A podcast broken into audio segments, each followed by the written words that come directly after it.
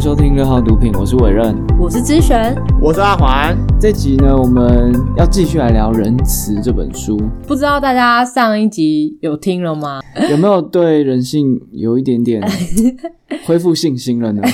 哎、其实就是上一集里面不是有讲到说，大家在遇到灾难或者是恐慌的时候，就是其实人反而会发挥人性的光辉，互相帮助，而不是把别人就是践踏在脚底下。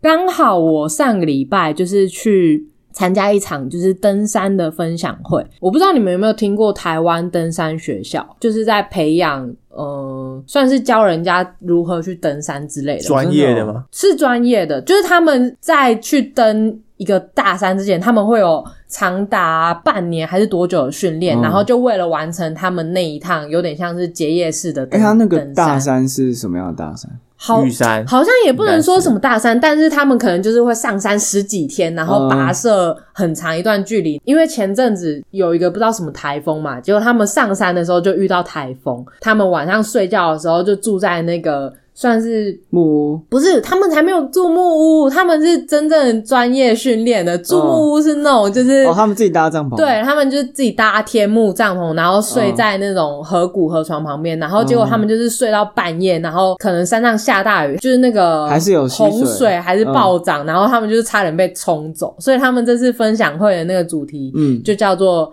那些未被洪水冲走的。反正他们的过程中就分享，当他们遇到这些灾难的时候，大家怎么互相帮助啊，然后。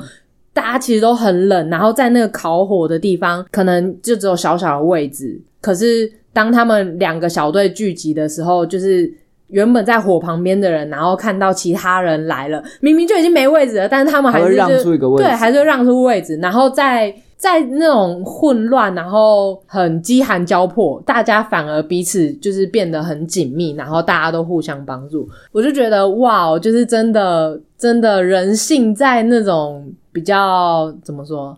险恶，对，比较险恶的环境之下，大家反而是都是互相帮助，然后就真的是人性的光辉。你说到这个取暖，我也我想到一个，嗯我之前在 YouTube 上看到南极的企鹅，哦，他们企鹅就是一群，然后就是因为非常冷嘛，他们是挤在一起，他们全部挤在一起，好可是然后他们会一直转圈圈，然后我以为就是哦最外围的很衰，他就是最外围有人在最外围，然哦，他们会轮流，他们一直在轮流，就是内圈会慢慢挤到外圈，然后外圈再挤到内圈，就是所有人都可以保暖到。好可爱感动哦。也太可爱了！大家赶快上网看一下那个影片，企鹅取暖之类的，大家都是轮流。大概只有那只叫做养成完的企鹅会把别人踢在外面，自己一直留在中间。就觉得哇，你不要帮企鹅贴标签，可不可以？没有，就只有那只养成完企鹅。好，那我们这集就来聊聊两个大的方案。那第一个大的方案呢，是非常有名的小说，叫做《苍蝇王》。嗯那苍蝇王在他叙述的就是说，在飞机失事之后，在太平洋的某个小岛上面，嗯还有存活几个英国男童。嗯那他们几个这个小孩子呢，就是过了几个月的生活嘛，然后嗯基本上该死就全死了。那为什么呢？因为当中包含一些权力斗争啊、勾心斗角，然后一些很所谓的人性的黑暗面，在这本小说里面。嗯嗯，对，所以这本书呢就被认为是现实主义，嗯，就是哦，因为他在刻画的是人性的黑暗面嘛。这个作者叫威廉高丁，他是一个英国的男老师，嗯他就因为这些著作嘛，得到诺贝尔文学奖。哦，那这本好像是真的蛮有名的。然后世人其实渐渐的忘记，其实这就只是一本小说而已，它不是真实发生的故事。可是我们反而觉得，哦，这个东西是非常真实的，非常现实的。嗯那这个仁慈的作者就很好奇，说：“诶，如果这个苍蝇王在真实世界上演，那会是怎么样子？”嗯他就真的找到一九六六年真的有这么一件事情，有一群小男孩，然后他们就是觉得上课太无聊，他们就决定偷一艘船，然后嗯就是想说要跑到一个很远的地方，这样子，澳洲还是斐济？也太奇妙了吧？，对。然后呢，他们就是最后被困在一个无人岛上面，嗯嗯嗯，然后他们就这样过了十五个月，才被一个船夫发现，然后就登上当时候的头条，这样就是 非常耸动的一个事件。可他们嗯活得非常好，真的哦，对他们火该顾的都有顾，然后建造一些农场啊、花园啊，然后蓄水设施等等的。也太厉害了对吧？，然后还有一个小男孩，就是在过程当中摔断了腿，嗯，其他的小男孩就对他说：“你只要躺在那边像国王一样就好，你的事我们来帮你做。哇，对，然后他们最后被发现的时候呢，那个断了腿的小男孩，他的脚就是那个复原的非常好，就是连医生都很惊讶。哇，杨丞琳一定想当那个摔断腿的那个，对不对？你干嘛国又贴你干嘛要贴标签？我说不定是奋力去找食物去插鱼的那个，好不好？哦，是这样哦，所以这就是原来苍蝇王在真实世界发生，其实是相安无事的，所有人嗯把自己都过得很好，这样子。哎、他们可以这样过一年多，哎，真对，十五个月，还蛮厉害。小男孩不得了，小男孩是多大？他里面有最小的只有十三岁，最大好像也才十五还是十六而已。哇，那就是国中那个年纪。对，所以这个故事就真的是打脸《苍蝇王》这个小说这样子。嗯《苍蝇王》这本小说的作者自己对人性太悲观，嗯，对啊，大家有可能会把经典视作为现实，对或者是事实。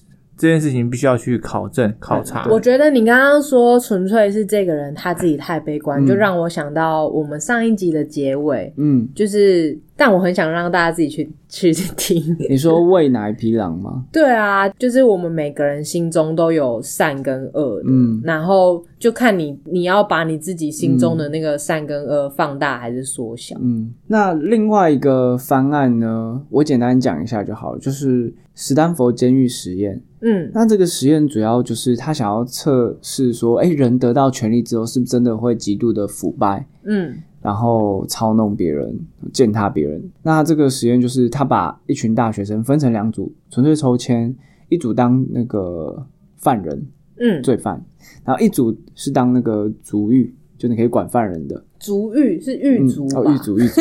诶好，那这个实验结果当然就是大家会觉得哦，人性很黑暗啊，因为最后就是他们用暴力去对待那些罪犯，管教他们这样子。嗯但其实事后调查发现，当时的一些研究人员会一直要求那些狱卒说：“你要管教他们啊，你应该要怎么样怎么样怎么样。哦，你不可以让他们这样这样，所以其实就是研究人员有干扰这个实验。他们一开始其实是非常和乐融融的，可是实验人员觉得不对，这样子没有办法得到我们要的，造假的那个啊，造假的实验啊，对，啊。那如果说实验结果就是大家和乐融融，那他们花费那么多钱做这个实验，不就白做吗？所以他们为了要达到他们想要的实验结果，他们就是参与了这个实验，这样子。这样根本就不是实验啦。对，那这个在维基百科上是可以查到的。哦的确，这个方案以及一些当年的访问嗯都有在维基百科上面。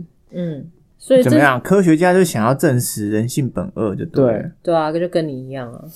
因为杨成完他刚刚的那个论点，其实有一点像《自私的基因》的那本书在讲，就是说，哎、其实我们有、哦有时候一些利他行为，搞不好只是因为为了自己自己。那其实这本书呢，就大大的打脸这个《自私的基因》的这本书。哦，呃，这边我不会细讲，但我想要先谈的是，这个人性本善还是人性本恶，其实是一直在对抗的。嗯那最有名的两个哲学家，一个是英国的哲学家叫霍布斯，他在十七世纪的时候吧，嗯提出了一些哦，人性就是非常的黑暗啊。所以霍布斯的这个人性本恶，就是为了后世的一些君主们背书嘛，就是应该就要管教人这样子。嗯那另外一个是法国的哲学家，在十八世纪的时候，他叫卢梭。他也是一个作家，对不对？还是对就是他们其实哲学家都有一些著作啊。这个卢梭其实在以前历史课本上有学过，嗯，他相信人性本善的，对啊，所以他认为人是要有自由的，要天赋人权嘛。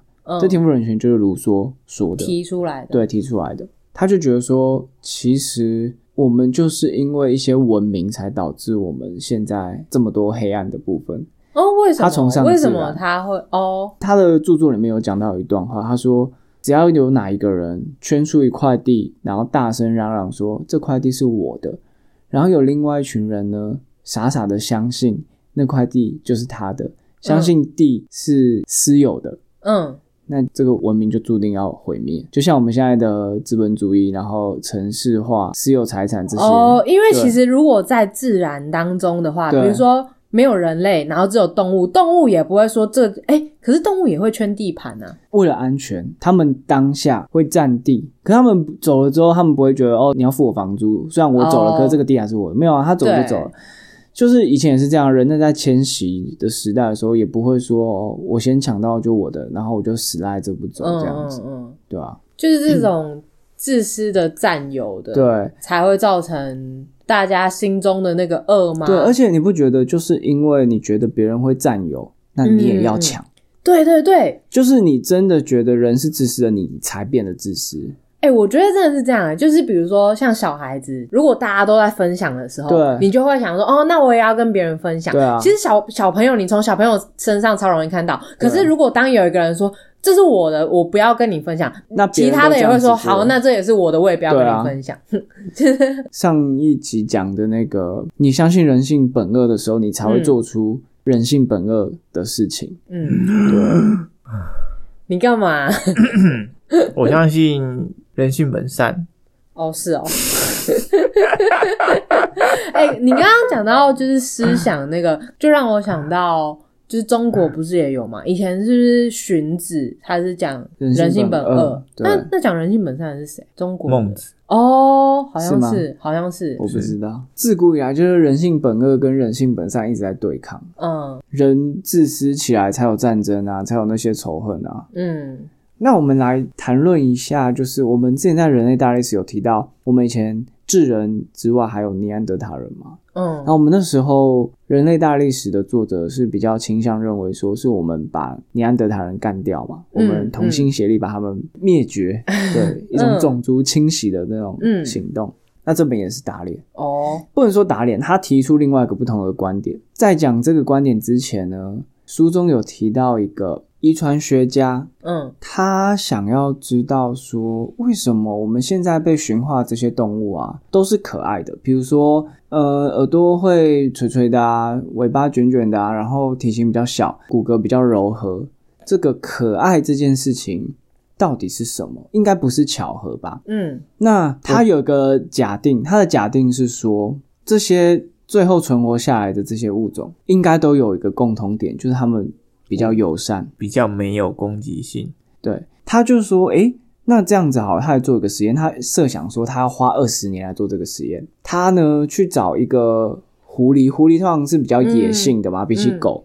那有一种叫银狐的，银色的银，嗯，这个银狐呢是特别具有攻击性的一种哦，生物，野外的生物。他就决定要做这个实验，然后他一开始呢就从好几百、好几千只的这个银狐里面嗯然后他就是伸手进去，因为他一定会戴两寸厚的手套，伸手进去这个笼子，然后通常都会狂攻击，对不对？哎呦，然后他就先找到那个嗯有点迟疑、没有要攻击的那些银狐，嗯然后决定饲养它们。哦，他本来觉得说要花二十年才有办法把这些银狐变成宠物，嗯结果没有，大概养到第四、第五代就发现，哎，这些银狐开始有了外观上的变化。真的哦，就是没有那么有攻击性，然后长得比较可爱长得比较可爱，嗯耳朵开始下垂，然后尾巴开始卷了起来。这些银狐已经跟我们养的狗一样了，嗯，就是你跟它沟通，它会回应你。这个是在野外的银狐找不到的。我不知道你们有没有就是仔细去观察过野猫跟家猫的嗯那个它们的长相，嗯其实会有不一样诶、嗯就是有些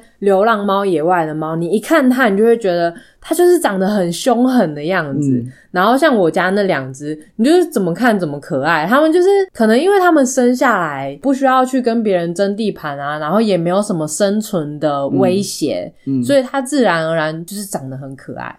那可爱到底对生物的延续、生命的延续有没有帮助呢？那的确是有的。比较可爱的物种，它们也比较容易沟通，嗯比较容易合作。这个是在不可爱的动物当中看不到的。嗯，那像尼安德塔人跟我们现在的智人，或者是黑猩猩等等，为什么现在的地球霸主是我们智人？嗯，纯粹是因为我们长得比较可爱。对这个是科学根据上的可爱。第一个就是我们的骨骼比较柔和，身体比较娇小，甚至嗯保有一些幼年期的特征，它的压力荷尔蒙分泌的比较少。然后 血清素呢会分泌比较多。嗯那像我们人类跟黑猩猩比的话，很多科学家就做过，我们是因为我们比较聪明吗？那他们就去做一些像反应的测验。嗯那嗯我们就是输黑猩猩啊。那比如说，如果要论体格，我们不用讲嘛，一对一一定黑猩猩啊，红毛猩猩赢嘛。我们人类是被杀，所以就是说，我们人类能活下来，是因为基因很自私，还是我们懂得合作，我们变得可爱，变得友善？哦，所以，比如说，你想象一下，你要跟一个动物沟通好了，或者是你想要照它照你的意思做。如果是一个凶神恶煞的动物，你你想都不用想，它就是野性嘛，你没办法跟它沟通。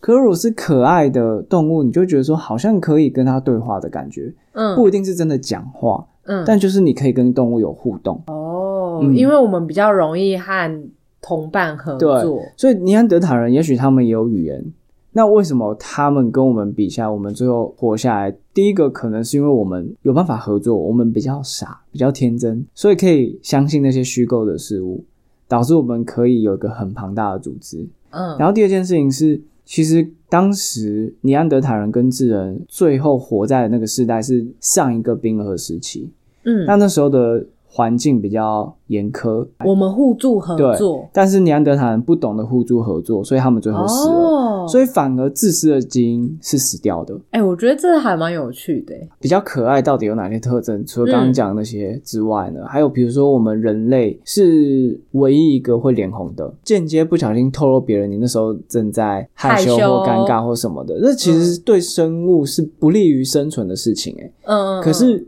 地球上的霸主，我们是会脸红的，然后我们也是少数动物里面有眼白的。那有眼白会哦很明确的让别人知道你在看哪里，这个其实也是一个危险的啊。那为什么我们透露出自己这么多私密的，嗯但我们却活下来？原因就只是因为我们比较友善而已。嗯，就以生存来讲，这些都是不利的条件，对但是我们却因此对而，那这些不利的条件是因为我们暴露了自己的信息嘛？嗯我们人比较友善，嗯帮助别人，显露自己的脆弱，反而有利于我们的生存，嗯嗯嗯，对啊，那自我揭露，对啊，我们在上一集的时候不是有聊到说，就是我们各自原本相信人性善或恶，然后承认你不是说你本来是没有什么偏，，对。但是那你看完这本书之后呢，你的想法有改变吗？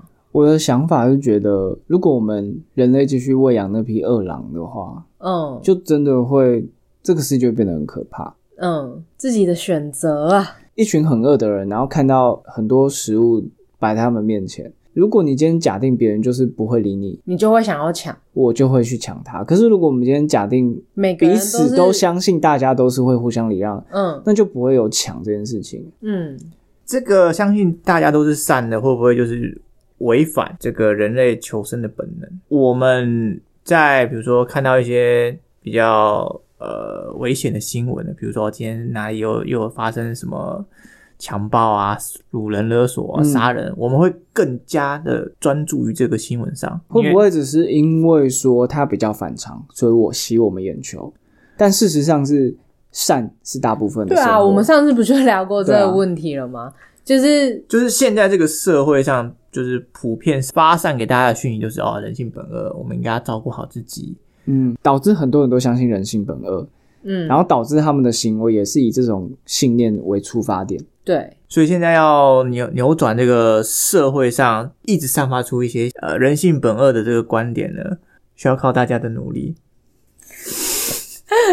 就从我们六号毒品的这个 podcast 开始哦。像这本书有说啦，就是有一个毒药，那这个药呢，它很容易成瘾，然后它会让人呢有错误的认知，然后充满焦虑、情绪低落，然后觉得没有人愿意帮助你，然后会容易的轻蔑、敌视他人。我们会把这种药给我们的小孩子吗？下一代吗？嗯，如果有这种药的话，当然是不会啊。对，但是我们所有人都在服用它，这个毒药就是新闻。哎、我没有哦，我就是那个不看新闻的人。哦但是我朋友昨天才跟我说，就是他看到什么有一个新闻是什么，有一个人进入超商，然后他没有戴口罩，对，然后提醒他，然后就那个店员就被杀了。对，你们都有看到这新闻哦？有啊有啊有啊，我是完全没有看到啊！我就是不会接受这种毒药的人，哈哈哈哈哈！傻小，你想要回答你什么？哇，好棒！对，远离人群，可是我蛮好远离毒奇药，就是说你当然可以说啊人性本恶嘛，你看被提醒一下就去杀别人。可是会不会那个攻击店员的那个人，他被提醒的时候，他不觉得那是善意的提醒？嗯他是觉得你这个人看我不起，是不是？你凭什么叫我做什么？就是类似这种，都是对他人没有信任感，觉得别人就是坏人，那你做的所作所为都是有防卫心的、啊，然后才造成这种悲剧发生。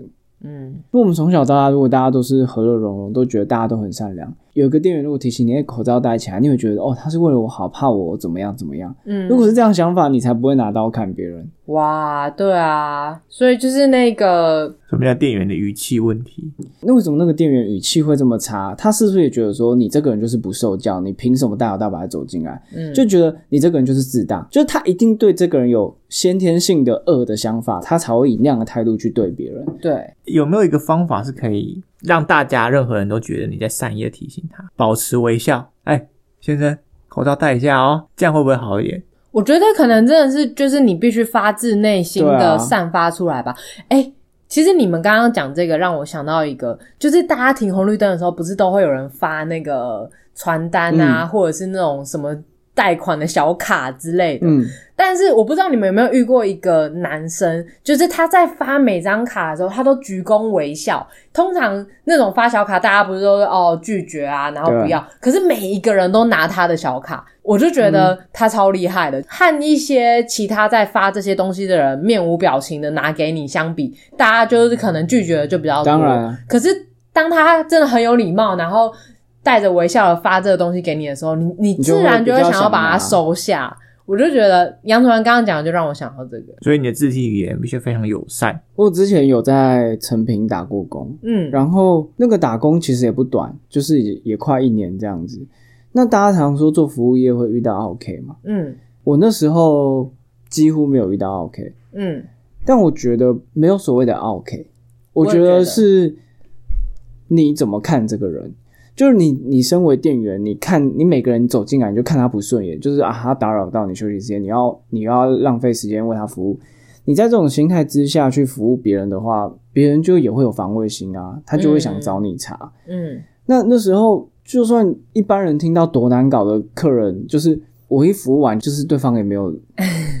就比如说，呃我还会其实有个贵妇来买东西，然后我还帮她推推车推到地下室，她停车场。嗯就是我就觉得说，哦，反正我今天就是来这边工作嘛，那嗯我就是好好的为你介绍啊，那你问多少问题我都愿意回答你啊。嗯那业绩也不干我的事情，有没有买也不干我的事情，我就是为了要服务你嘛，嗯这就是我的工作。那遇到再难搞的客人，其实你有时候耐心跟他讲完话，他也会开始跟你聊起天来。嗯嗯嗯，对，就即便他一开始口气可能说，哎、啊你这个是什么东西？这样，但是你好声好气跟他介绍完，他最后也不会，他最刁难你。对他他就是非常的哎、觉得很有趣，然后开始跟你聊天，甚至真的买这个东西。嗯。我有时候就看到一些服务业的，然后进去问一两个问题，他就是有点臭脸，嗯。那我当然也臭脸回他，我就不跟他买东西，嗯嗯嗯。对啊，你刚刚讲的这个让我想到以前的一件事情，就是我以前在淡江的时候，然后那边有一条街，然后那街上有一个在卖饮料的北北，然后我还蛮喜欢喝他们家的饮料，嗯。然后我前几次去跟他买的时候，那北北脸都超臭，然后他感觉心情都超不好，可是我我每次都还是就是很开心的去跟他买饮料，嗯。然后对他就是态度很好这样。嗯，不知道到了第几次的时候，他突然就开始跟我介绍他的饮料的东西，然后跟我讲很多话，然后我就觉得很奇妙。我就觉得人其实都是这样，对，不要用第一印象啊。对，我上一次去吃一间就是乌龙面店，嗯然后我一进去，那个欧巴桑就是就是很不屑要吃什么，然后那个菜单有点用丢的，然后就是整个臭脸，这样觉得，嗯。我觉得天哪，我打扰到他休息还是怎么样嘛？嗯。因为那间乌龙面店是我小时候很喜欢吃的，嗯回忆的味道。，对，吃完之后，然后就是结账的时候，我就说哦，我小时候很常来这里啊，吃什么什么，嗯。他马上一百八十度大转变，就那个阿生就说哦，你小时候喜欢来吃哦，哎，你要不要再多做一点啊，什么什么，然后就是那个态度完全不一样。是天母那一家吗？哦，对，天母，你你诶说你阿姨会带你去？对对对，。我反正天母有一间叫做三明堂的这个 乌龙面，哎、我们我们都还没有开始就就在帮别人打广告。只要他还有卖草莓大福哦，也超好吃。哦，总之你现，在还有突然好想吃哦。其实那间店是一个很老很老日本婆婆经营的，只是那个嗯婆婆我现在不知道在哪里，希望她还活着。但就是反正我去的时候已经不是她啦，就是嗯不知道第几代了这样子，对吧、嗯对啊，我就觉得哇，天哪！我一进去的时候觉得这个这个阿尚怎么这样子？嗯然后我走的时候，他就是充满微笑，很客气，然后希望我再坐久一点，然后说啊常来哦什么的。嗯，觉得人家是一个善的时候，嗯你也会用善去回应对方。对，他就会是善。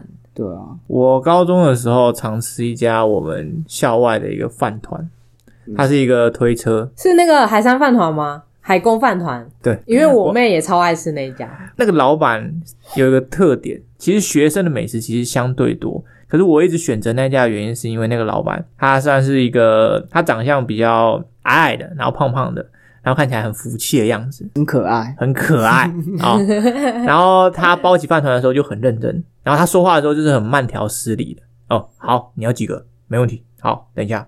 然后最后呢，最后会让我一直想要回去吃他饭团，最主要原因是因为他每次包完饭团之后，把那个饭团递在我手上的时候，都会看着我，对我说一句：“祝你好运。对他真的是这样，因为我 我妹也是念海工的，嗯。然后我妹每次回家之后都一直在跟我们讲那家饭团，嗯。然后后来就变成我们有时候我妹我妹后来去台中念书嘛，嗯。然后她有时候回台北，她就说哦我好想吃海工饭团哦，然后我们就会带她去买，就是心情就会变好”。有时候就不是想要吃那个饭团，那饭团其实也没有到就是如果你就问那个味道，就是那样子嘛。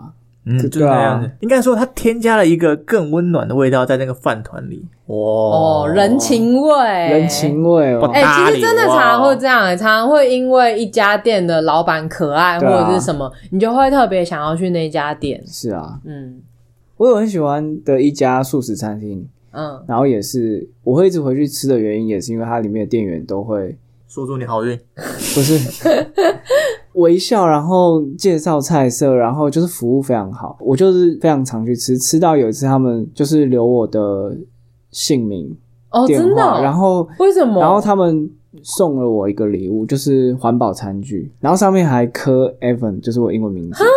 报报你名字就打折也太好了吧？对，，然后就是所以他们留你姓名电话是什么？是要寄给你，就要跟我通知我说，哦他们要送我这个礼物这样子。哇塞！你是买到 B N V I P 吗？我跟你讲，GUCCI 好像有这种类似的服务哦。没有没有，不是，反正我就是，对啊，就觉得那我会去一直去吃，也是因为他们服务很好啊，就很和善啊。对啊，送环，我觉得送环保餐具，然后上面还刻你的名字，啊我觉得一般素食店谁会做到这样子啊对啊，哇，这是嗯蛮厉害的。嗯吃了多少？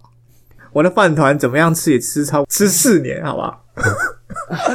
认为别人是善的，这个世界就美好很多，因为大家就用善也来，也用善来对你。就是当你自己可以就是保持一个善的嗯心的时候，就是你周围的世界就会也会因为你而变善。嗯，这算是我今年读到最喜欢的书的前三名，好不好？哦推荐给大家。哇塞，竟然呢！我们今年讲了这么多书，它嗯是前三名。对，今年还没过完哦。今年还没过完，但应该会就会是前三名，因为他我觉得他给我，因为我们之前聊比较多生产力的书啊，或者是一些什么理财，或者是讲一些历史，嗯，但这本书的话是给我一些力量。哦，对哇，好哦，那就推荐大家去看这本书。这边推荐给觉得这世界特别黑暗的人来看。嗯，就是《杨成环》，你赶快去看一下啊！好 我可以借你，我可以借你，这本书真的蛮厚的，很厚。我看起来跟《人类大 S》有的拼哦。有的拼哦，它比《人类大 S》单集还厚哦。要修，好啦，那就我们就下期见吧，拜拜。拜拜。